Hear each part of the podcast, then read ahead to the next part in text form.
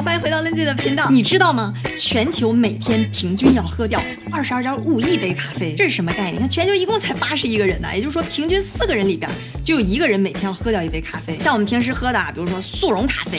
罐装咖啡、胶囊咖啡，你去咖啡厅喝的咖啡、咖啡粉、咖啡豆，还有那种听着很厉害的什么蓝山咖啡、猫屎咖啡等等等等。哎，你就发现这里头竟然也有这么一条鄙视链了。所以今天，哎，咱们就来聊一聊，到底什么样的咖啡才是好咖啡？怎么样喝咖啡就能喝出？哥，说这咖啡哈，其实它做出来主要分三个步骤。首先得先种豆，第二步呢就把它烘焙成这个咖啡豆，就咱平时那种看着黑乎乎的。第三步呢是把它给研磨好了之后，哎，做成咖啡。但是其实每一步啊都彰显着这咖啡的哥。我们先来说说这个原材料，因为我平时看到的那些咖啡豆就黑不溜秋，都已经烤好了的那种。我开始以为这个咖啡豆它是长在地里头的，就跟一个种子一样。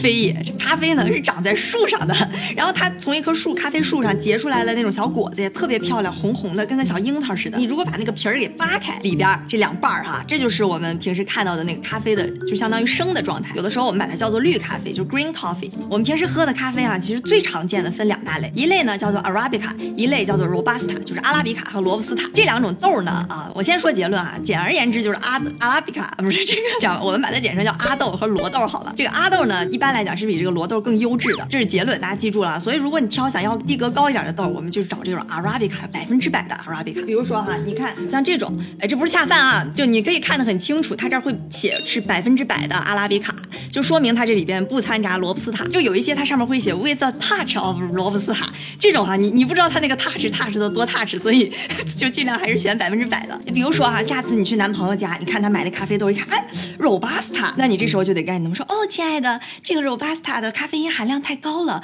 会让你心慌，对你身体不好，所以之后呢，我们一定要买。阿拉比卡豆，这样就可以一扫你女汉子的形象，立马就变成一个特别清纯、可爱、迷人的小女生。这两种豆最主要的区别，一个是咖啡因的含量，一个是它的一些咖啡的风味的元素。咖啡因呢，就是罗布斯塔豆要更高一些，因为罗布斯塔哈，它叫 robusta，英文就是 robust，对吧？就是感觉特别强壮。咖啡因含量高也能让它更好的去强壮嘛，就抵抗外界的这些环境，就是更瓷实，不不怎么挑环境。像罗豆呢，就一般是东半球，比如说像越南呀、印尼呀或非洲的一些地方产的会比较多。所以我不知道大家有没有喝过那种越南咖啡，就叫 Vietnamese 咖啡，就感觉它那里边齁甜齁甜，给你加好多又是。糖精又是糖浆这些东西，就是因为它那儿产的那种豆都是罗豆，就刺激性刺激性很强，所以它得要特别甜的东西，然后去冲掉那些苦涩。阿豆呢，on the other side，哎，就比较。娇嫩没那么好养活，它没有那么高的咖啡因含量，所以它抵抗外界环境的能力就差一些，所以你得给它更多的呵护，就感觉像个千金大小姐一样。但是呢，大小姐有大小姐的美，对吧？它呢就是更多的糖，更多的脂，所以还有其他的一些风味元素，所以整个喝起来咖啡的那个感觉、口感呀、味道呀，就感觉更高级一些。所以呢，哎，它也是在鄙视链的上端。像我们平时有的时候，你听说那些产地感觉很厉害的地方，什么牙买加的蓝山咖啡，还有什么曼特宁咖啡、科纳咖啡，像这些地方呢，主要都是产这个阿拉比卡豆。说到这儿哈，哎，我要不得不说一个这个全世界最贵的咖啡，就是猫屎咖啡。英文叫做 Kopi Luwak，这个东西我一开始以为它就是一个感觉长得像猫屎或者一种形象的东西，但是你知道吗？它 literally 真的就是猫屎咖啡啊！就是它是在印度尼西亚有一种算是土著生长的那种有点长得像猫似的东西，但不是一只猫。它呢会把这个咖啡豆吃下去，吃下去之后呢，然后在肠道里会经过啊一些什么发酵各种各样的这种。过程最后呢，把这个豆啊给排出来，排出来之后呢，把它弄干净，所以呢，它就会有一种很特殊的这种被肠道消化过的风味儿。但真的是很贵很贵，一般呢一磅就得几百刀，有的时候你如果去咖啡厅喝一杯咖啡都可能要上百刀啊。哎，谁要是尝过这一百刀一杯的猫屎咖啡，赶紧在底下留言告诉我们你的感受是什么样子。那有些人就问了，有的时候不是讲究原生态吗？对吧？那我自己在家里种一个咖啡树怎么样？哎，这种朋友啊，我劝你还是消停消停吧。其实最主要的一个原因呢，就是因为咖啡豆它是一个热带植物。你说你自己在家里，你要给自己来点阳光，来点大棚吗？那这是肯定是不行的。哎，我们来接着说说第二个步骤啊，就是这个烘焙。读烘焙哈，千万不要读烘焙，你读烘焙就太掉价了。就比如说，你有的时候去星巴克，你要买那个煮的，就是 brewed coffee，你就看，哎，那有三个大桶，对吧？一个写的 blonde，就是感觉轻度烘焙的，烘焙的。然后第二个是那个 medium medium roast，就是中度。然后第三个呢是 dark roast，就是重度。比如说你去买咖啡的时候也是，你看像这个，这个这种呢，就是它是一个 light roast，就是轻度的烘焙。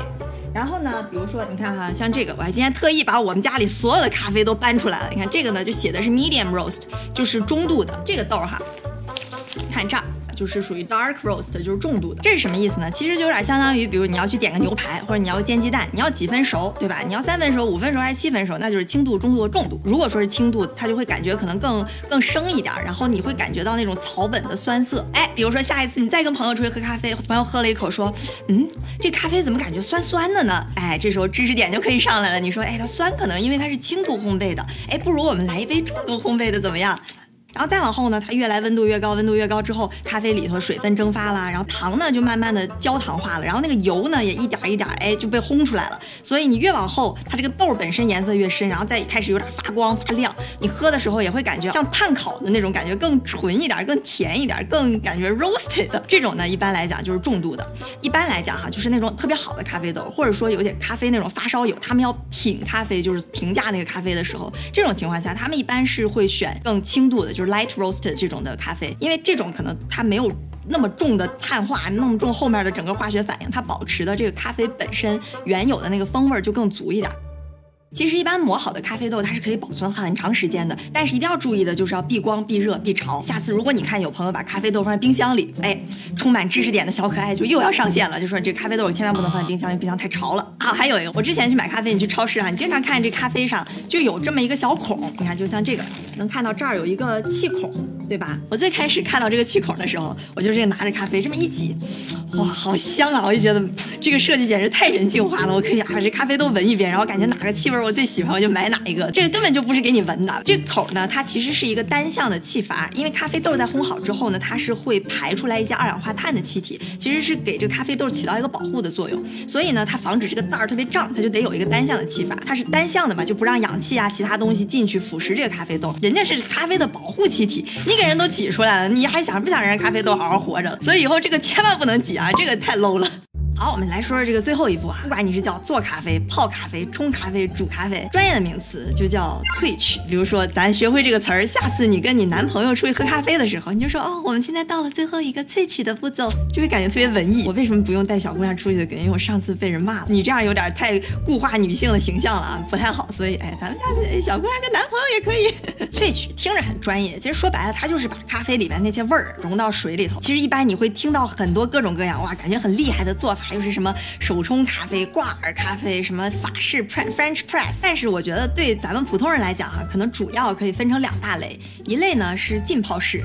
一类是意式浓缩，我们先说这个浸泡式。浸泡式呢，就是我们平时在家里见的比较多的，就是让这个咖啡粉、咖啡磨好了之后，粉跟水充分的接触。要么呢，你是弄个咖啡机，对吧？那个水加热完之后，从那个咖啡粉里头过出去，哎，滤出来一杯咖啡。或者是有那种哎，感觉很厉害的手冲咖啡，呃，然后那个小漏斗，这哎，对对对，流下来，手冲咖啡挺漂亮的。再有呢，就是像那种，我要吐个槽哈，有一个发明叫挂耳式咖啡，就是一个密封的咖啡袋，然后。打开之后夹在杯子上，像两个耳朵一样挂在杯子上。这个哈，它竟然是日本的一个发明，它就从此这变成个专利了。这这个当然手冲的这种呢，一般最好你得现磨，对吧？让咖啡的那个风味最饱满的时候，然后你再一冲泡，这样你才能得到一杯最香浓、最醇厚的咖啡。比较优雅，在那很安静的一个下午，哎，拿着一本书，手冲一杯咖啡，享受一个惬意的午后。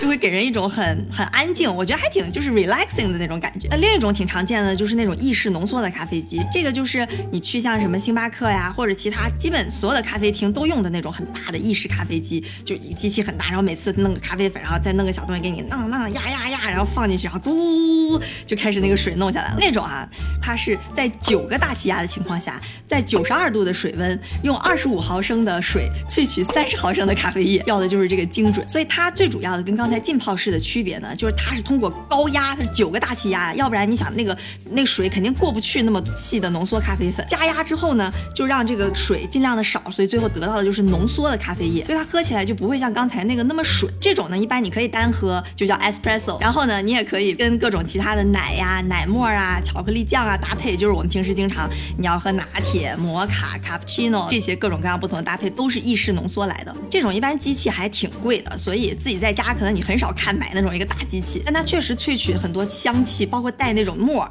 然后味道也比较好，所以很多人也是很想在家里自己做这个。所以哎，当时雀巢就出来了这个 Nespresso，就是可以自己在家做 espresso。当然，只有这种浓缩的咖啡，它打出来才会有那种上面一层咖啡沫，就是喝着感觉那个泡沫也很香的感觉。因为那个哈，哎，我们之前小林老师给大家讲过，这是因为那个咖啡里头有那种表面活性剂的成分，然后它里面又没有那么多水，因为是浓缩的嘛，所以才能打出来那层沫。但像刚才我们说的那种浸泡式的咖啡，因为水的浓度太大了，所以就不太会形成那种泡沫。这个呢，哎，喝着就还是感觉挺醇厚、挺香甜的。而且我自己是特别喜欢去咖啡厅里闻那个咖啡机的那个打出来那个粉末的那个香气啊。心旷神怡，哎，好，下次我们可就知道怎么点了。比如说，下次你跟男朋友去我们久违的小林奶茶店，哎，然后咱们也得喝杯咖啡，对吧？这时候你就可以说，哎，我可以想要一杯蓝山的阿拉比卡豆，我要中度烘焙，然后最后呢，可以给我来一个 espresso double shot，无糖无奶，嗯，谢谢。哎，哎，这时候你男朋友在边上就会说。哎，给我来一杯一样的。其实说白了，刚刚鄙视链也是开玩笑的。我觉得只要你喝的高兴，喝的开心，然后你能享受到咖啡给你带来的那个比较舒适的感觉，那喝什么都是随你。但当然，咖啡里面是有咖啡因的，所以你不要一天喝太多，要不然有的时候，哎，你晚上睡不着觉啊，什么就不太好。当然，喝咖啡也有好处啊。我据我和我身边的朋友报告显示，咖啡具有通肠排便的作用，所以哎，有些人早上喝一杯催屎咖啡也是有利于调整你的生活作息啊。行，今天就分享到这儿了，拜。直接开始。好，你笑什么？Hello，大家好，欢迎回到链接的频道。我们今天 哪个女生拿这么大瓶子喝水？